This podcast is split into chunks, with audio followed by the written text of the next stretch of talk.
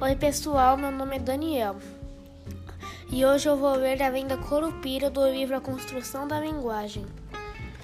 O Curupira era uma vez um Curupira, tinha o um cabelo bem vermelho de fogo, tinha os pés para trás, os calcanhares para frente, igualzinho a todo Curupira, e vinha sempre no vento, montando em um javali. Fazia o vento, o Curupira entrava pelo milharal adentro Descia do javali e sentava para comer milho.